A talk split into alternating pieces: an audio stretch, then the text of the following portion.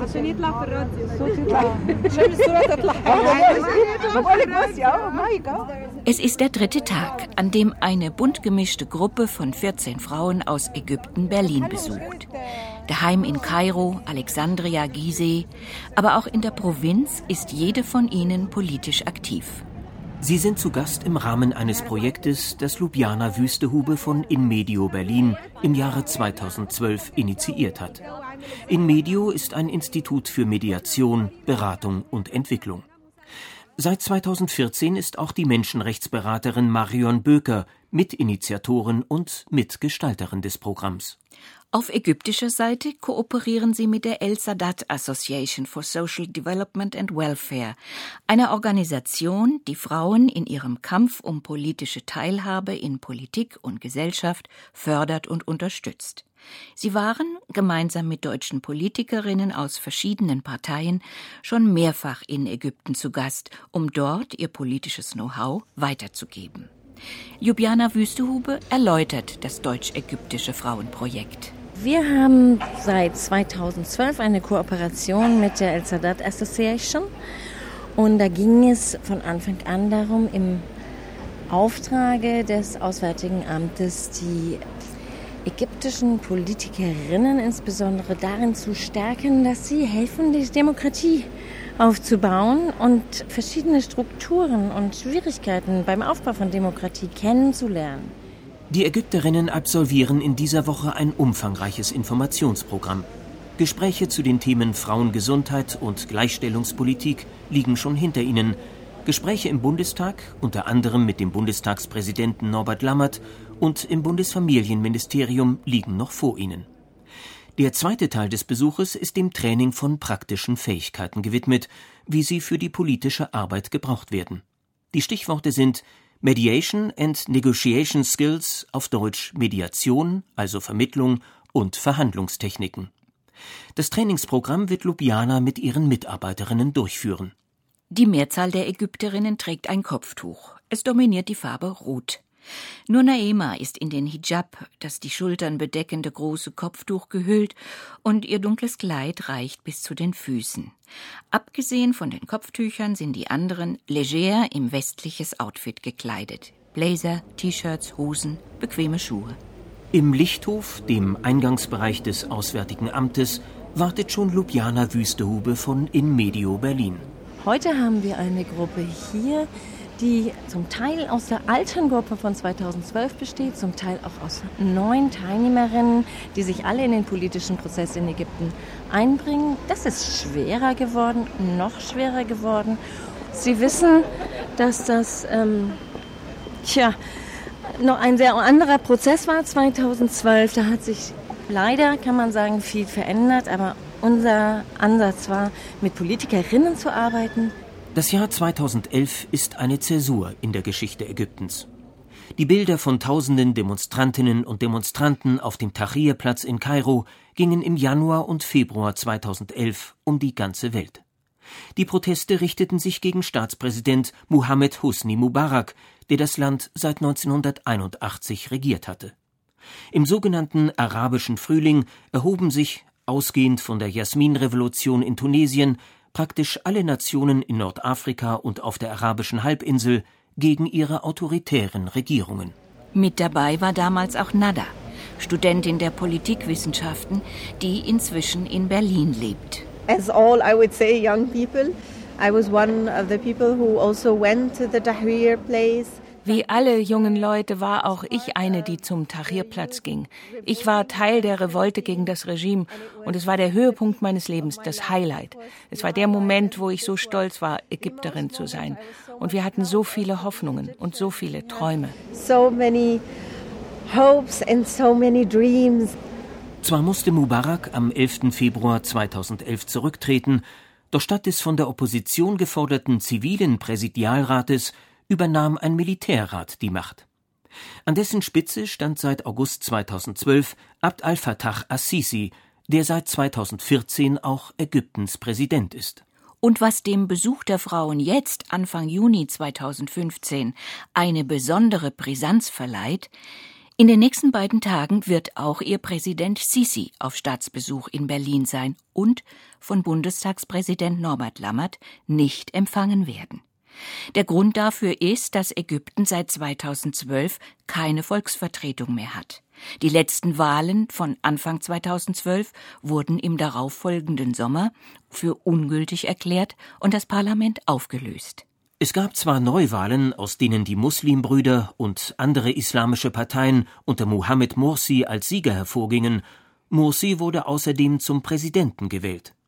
Dieses Ergebnis aber entfachte neue Demonstrationen und Proteste, die in gewalttätige Auseinandersetzungen mit Hunderten von Toten und Verletzten endeten. In dieser Situation im Juli 2013 putschte das Militär unter der Führung von Assisi. Staatspräsident Mursi wurde entmachtet und später zum Tode verurteilt, das Todesurteil aber noch nicht vollstreckt. Im März 2014 stellte sich Sisi öffentlich in einer Fernsehansprache zur Wahl und ist seit dem 8. Juni 2014, wie bereits erwähnt, ägyptischer Präsident. Nada kommentiert die Ereignisse ab 2011 in ihrem Heimatland so. It's hard now to see really how es ist schwer mit ansehen zu müssen, wie wir jetzt rückwärts gehen und wie sich die Revolution in ihr Gegenteil verkehrt.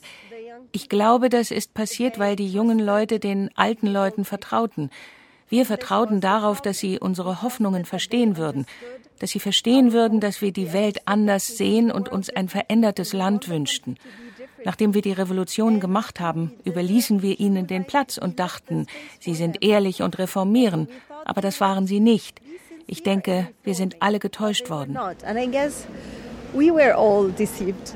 Nada wird jetzt gleich beim Termin im Auswärtigen Amt für ihre Kolleginnen ins Arabische übersetzen.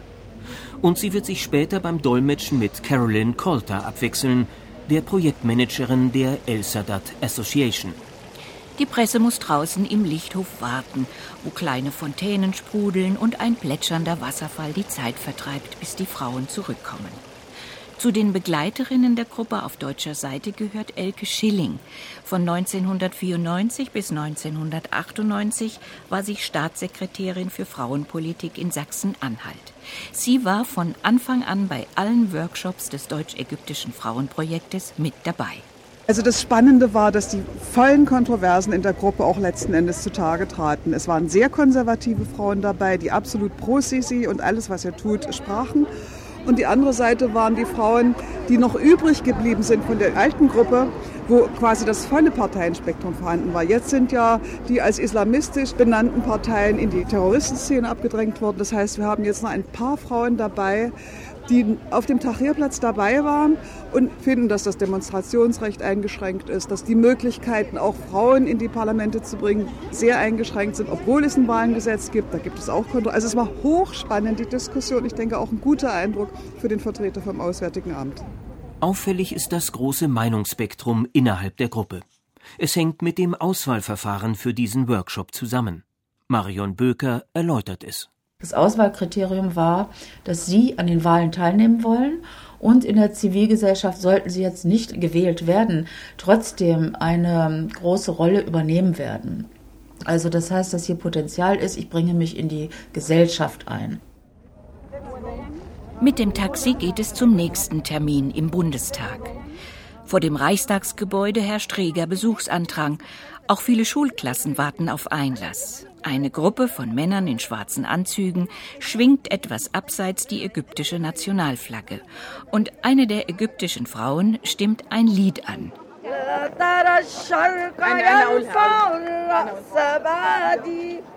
ما رماني رام وراح سليما من قديم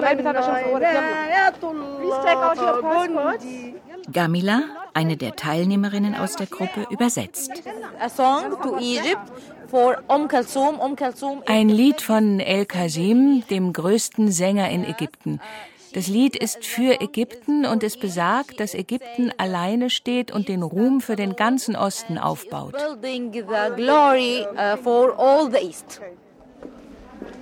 Im Bundestag steht als nächstes die Gesprächsrunde mit Franziska Brandner auf dem Programm, einer Bundestagsabgeordneten der Grünen. der Politikerin, die zuletzt mit in Ägypten war. Noch bleibt aber Zeit, sich vor den Fraktionsräumen umzusehen und gemeinsam mit Ljubljana Wüstehube einen Blick von oben in den überglasten Plenarsaal zu werfen. Es ist Sitzungspause. Die lila Stühle der Abgeordneten sind leer.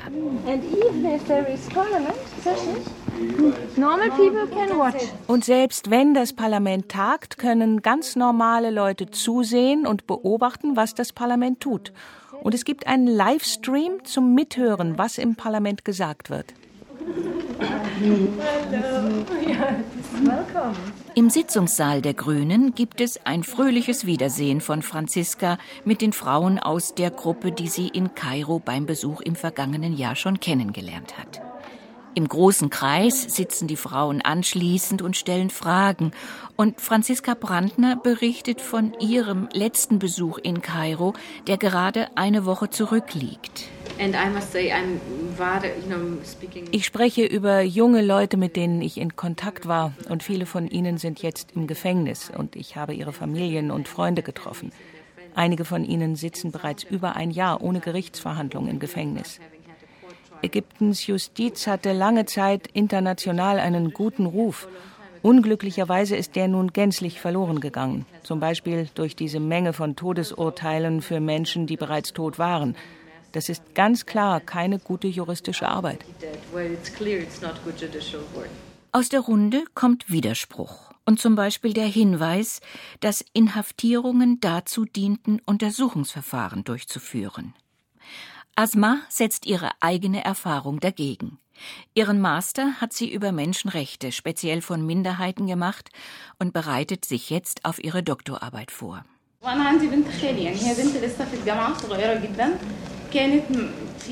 Ich habe eine Cousine, die noch sehr jung ist. Sie war auf der Straße, als Tränengas geworfen wurde, und sie versuchte, eine Person zu retten, die tödlich verwundet war. Und dann hat das Gericht sie wegen Mordes angeklagt. In meinen akademischen Studien habe ich mich mit Justiz und Demokratie im Übergang beschäftigt. Was Ägypten so schnell in einen Bürgerkrieg getrieben hat, sind Nationalismus und Chauvinismus. Zwei Lager mobilisieren gegeneinander und schüren Hass. Und das führt zu Blutvergießen. Wir sollten uns zusammensetzen, um eine Versöhnung zu erreichen. Das Blutvergießen war vergeblich. Dann möchte Gomoria, eine Gewerkschafterin aus Gizeh in Ägypten, wissen, warum der Bundestagspräsident den ägyptischen Präsidenten Sisi nicht empfängt. Was hat Sisis Besuch mit den Parlamentswahlen zu tun? Sie möchte genau wissen, warum Franziska die Verbindung zwischen dem Besuch und den Parlamentswahlen in Ägypten macht und warum das so wichtig ist. Ob Franziska Brandners Erklärungen überzeugen, dass zu einer funktionierenden Demokratie eine frei gewählte Volksvertretung gehört, muss dahingestellt bleiben. Es liegt eine spürbare Spannung im Raum und sie entlädt sich lautstark, als die Gesprächsrunde offiziell beendet ist.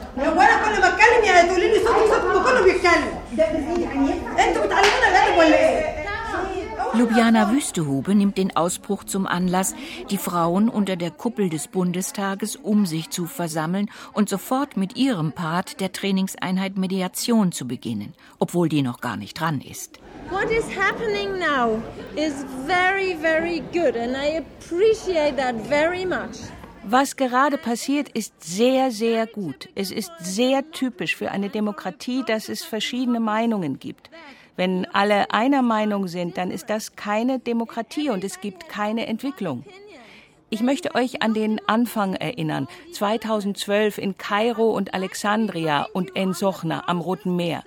Es gab 20 Frauen und 30 verschiedene Meinungen. Und ich erinnere mich daran, wie ihr euch angeschrien und geweint habt, wie welche rausgerannt und wieder hereingekommen sind. Aber am Ende des Tages hattet ihr eine Lösung gefunden und habt euch wieder sehr gemocht.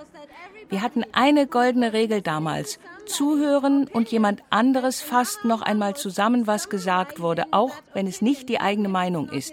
Erinnert ihr euch? Könnt ihr dazu etwas sagen, Gomoria?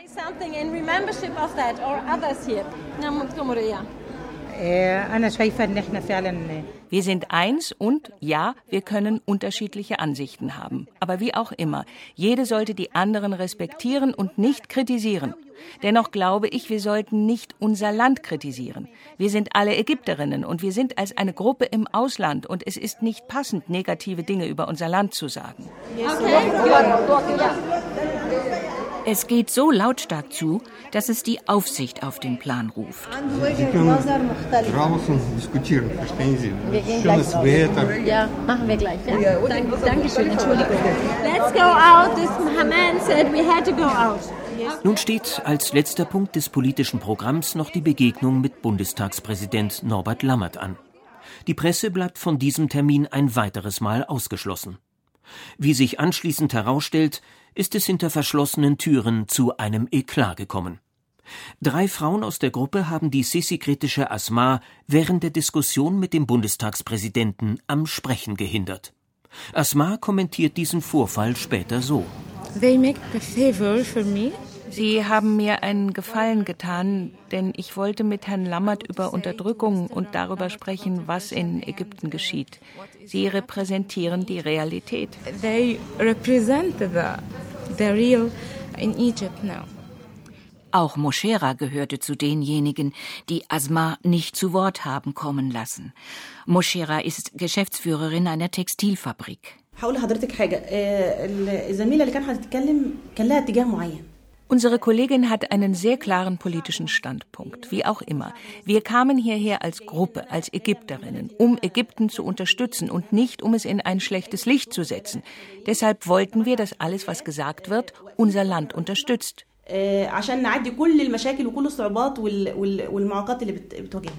Und nach den Menschenrechtsverletzungen in ihrem Land gefragt, antwortet Moschera,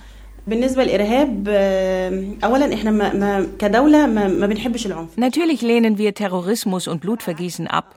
Und wir verstehen, dass in Deutschland internationale Standards für die Menschenrechte beachtet werden müssen. Aber ich bitte Sie, sich vorzustellen, wenn Sie Terrorismus in Ihrem Land hätten, wenn über Nacht die Polizeistation nebenan durch eine Bombe in die Luft gesprengt worden wäre, dass Sie dann definitiv die Kontrolle über die Situation haben möchten. Sie wollen den Terrorismus im eigenen Land bekämpfen. إن إن إن ممكن آه، اسم شرطة بالكامل ممكن يتفجر und dafür, sagt Moschera, habe Präsident Sisi gesorgt. آه، والله هو ال- الرئيس السيسي آه، Präsident Sisi rettete uns, denn er hat sich eingesetzt und unsere Rechte verteidigt und uns davor bewahrt, wie Syrien oder der Irak und andere Länder des arabischen Frühlings in Schwierigkeiten zu geraten. Dieses Schicksal ist uns vor allem deshalb erspart geblieben, weil er das für uns getan hat und wir als Bevölkerung eng zusammenstanden und große Differenzen zwischen Muslimen und Christen gibt es auch nicht.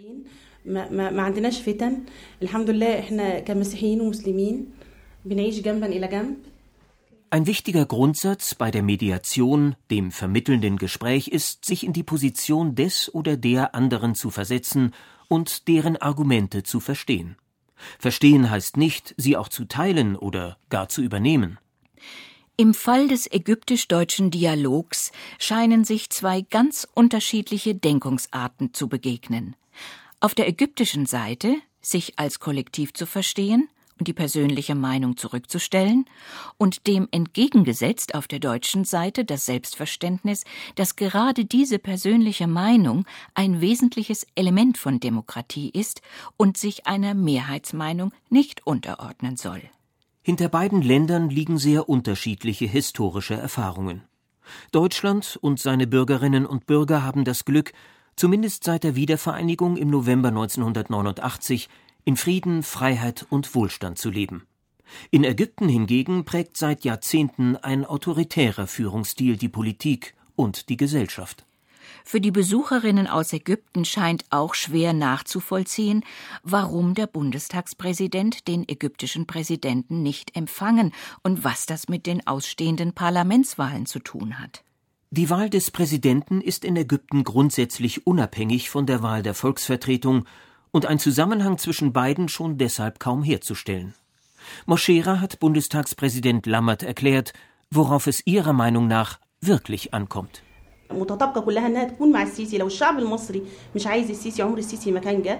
Ich erklärte ihm, Mursi ist von der ägyptischen Bevölkerung abgelehnt worden.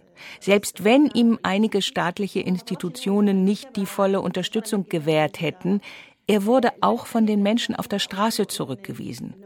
Und wenn staatliche Institutionen auch Sisi abgelehnt hätten, dann hätte dennoch die Bevölkerung hinter ihm gestanden und ihn unterstützt.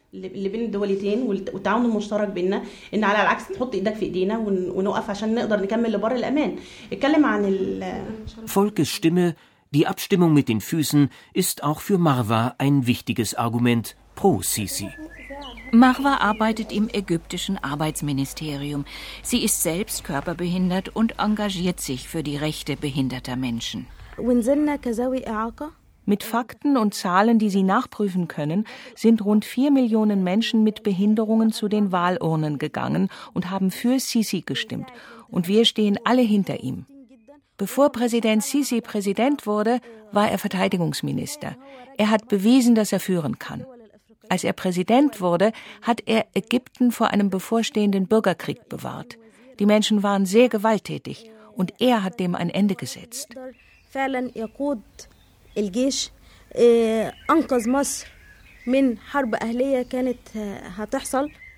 Gomoria gibt in Ergänzung dazu einen kleinen Einblick in die Arbeitswelt Ägyptens. Sie ist Gewerkschafterin und vertritt Laborers and Workers, also ungelernte und gelernte Arbeitskräfte. Seit der Präsidentschaft von Sisi habe sich im Arbeitsleben viel verbessert, berichtet sie. Die Arbeitslosenrate sei gesunken, die Zusammenarbeit von Arbeitsministerium, der Zivilgesellschaft und der Privatwirtschaft habe sich verbessert und sei transparenter geworden. Kürzlich habe das Arbeitsministerium 6700 neue Jobs gemeldet. Großprojekte wie der Ausbau des Suezkanal versprechen künftig noch mehr Arbeitsplätze. Nach dem 30. Juni 2013 haben sich die Löhne für Arbeiter mehr als einmal verdoppelt.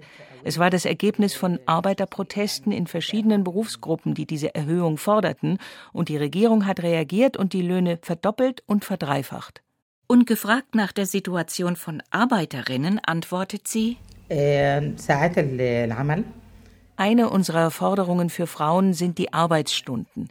Ich denke, in einigen Berufen sollten Frauen gar nicht arbeiten, im Bergbau zum Beispiel. Das sollte ein reiner Männerjob sein. Wir arbeiten auch daran, Arbeiterinnen in Führungs- und Managementpositionen zu bringen. Das Wort Quote ist Gomoria fremd und eine Quote hält sie auch nicht für nötig. Und als Beispiel führt sie ihre eigenen Kinder an. Der Sohn hat vor der Tochter sein Examen gemacht, die Tochter aber hat sich weiter qualifiziert und den Job bekommen, für den sich beide beworben hatten. Den Job bekomme, wer am besten dafür geeignet sei, unabhängig vom Geschlecht. Marwa hingegen hat bei ihrem Berlin-Besuch insbesondere die Situation behinderter Menschen im Blick gehabt. Und sie stellte fest, dass der öffentliche Raum behindertengerechter gestaltet ist als in Kairo. Aber es gebe im Vergleich auch Pluspunkte auf ägyptischer Seite, und zwar in der ägyptischen Verfassung. Während Deutschland nur den allgemeinen Gleichheitssatz des Artikel 3 im Grundgesetz habe, bezögen sich gleich mehrere Artikel in der ägyptischen Verfassung auf die Rechte von behinderten Menschen. وانا سالت بالذات في الموضوع ده عرفت ان مفيش ذوي اعاقه عندكم في البرلمان بتاعكم Wir haben noch einen weiteren Vorteil im Parlament, denn wir haben eine Quote von acht Sitzen für behinderte Menschen, die es in Deutschland nicht gibt. Und behinderte Menschen sind in ihrem Parlament auch nicht repräsentiert. امام القانون وكلهم واحد متساويين Aber ihr habt doch gar kein Parlament.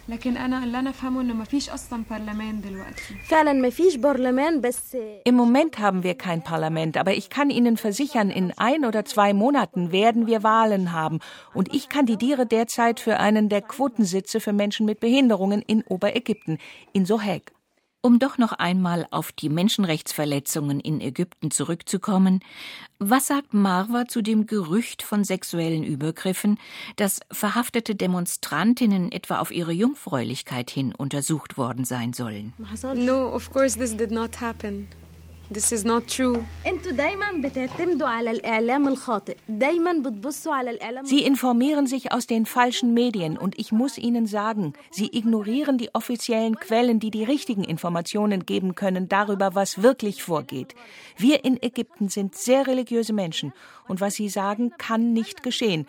Der Islam erlaubt das nicht, was Sie sagen. لكن فعلا ما حصلش الكلام ده لأن احنا في ديننا الإسلامي ما عندناش الكلام ده مفيش الكلام ده أنا عايزة أوجه رسالة لكل شعب برلين إن هو لازم يعرف Den Appell möchte ich an alle Deutschen richten. Sie sollten mehr über Ägypten und seine Kultur und Religion lernen.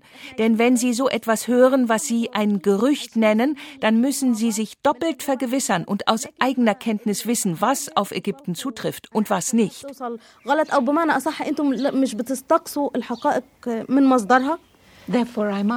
Deshalb frage ich ja. Marva hat aus ihrem Besuch in Deutschland bereits eine persönliche Konsequenz gezogen, wie es für sie daheim weitergehen soll. Ich möchte ein Projekt starten mit einem Programm in Ägypten, das sich an Ausländer und Europäer richtet, um ihnen zu sagen, was in Ägypten wirklich vor sich geht. In den wenigen Besuchstagen waren die Gespräche und die Erlebnisse mit den Frauen wie ein Fenster, das sich in eine fremde Welt, in ein gespaltenes Land öffnete und im Kleinen eine Vorstellung davon gibt, was sich im Großen abspielt. In ein Land, dessen Bürgerinnen stolz darauf sind, Ägypterinnen zu sein und das Beste für ihre Heimat wünschen und dabei eine bewundernswerte Streitkultur an den Tag legten. Hatten sie eben noch erbittert und lautstark gestritten, so saßen sie wenig später wieder freundlich plaudernd und scherzend nebeneinander, als wäre nichts gewesen. Nada, die auf Zeit in Deutschland lebt, sagt, sie habe auch bei diesem Workshop wieder etwas für die Zukunft gelernt. Für eine bessere Zeit in Ägypten, in der sie ihr politisches Know-how zu Hause anwenden könne. Marion Bökers Bilanz ist gemischt. Noch nie zuvor sei es bei einem Workshop derart turbulent und konfrontativ zugegangen. Wir haben alle mit Menschenrechtsthemen und immer wieder Erläuterung zu dem deutschen oder zum internationalen Menschenrecht zu Wahlen, aber auch für Frauen oder Meinungsfreiheit, äh, Pressefreiheit und so weiter unterfüttert. Und ich denke schon, dass die meisten das überwiegend aufgenommen haben. Und unsere Hoffnung ist, dass die Saat aufgeht, dass sie eben das in Ägypten später im Parlament umsetzen. Alle wollen, dass 50 Prozent Frauen in das Parlament kommen. Alle wissen und setzen darauf, dass in der Verfassung, die im Dezember 2014 geschaffen wurde, vier Artikel sind, die Frauen Gleichstellung garantieren, auch bei der Wahl. Und sie wollen vieles für sich als Frauen, ihrer Organisation, aber auch der Frauen in Ägypten schlechthin erreichen. Für Asma allerdings hat ihr Besuch in Deutschland eine bittere Konsequenz. Ihre regimekritischen Äußerungen sind vermutlich sofort nach Ägypten gemeldet worden. Yes, I feel I'm in danger for many reasons. Ja, ich fühle mich aus mehreren Gründen in Gefahr. Einige Ägypter wissen, was hier passiert ist. Es war um Mitternacht, dass meine Freunde und meine Familie mir rieten, komm nicht zurück nach Ägypten. What will you do? Going It's back. yes, it's it's it's ridiculous and difficult situation. be- But I'm an activist, and I knew that will happen to me, and it's okay. Ich werde zurückgehen. Es ist eine lächerliche und schwierige Situation. Ich bin eine Aktivistin und ich wusste, dass mir das passieren würde. Und es ist okay.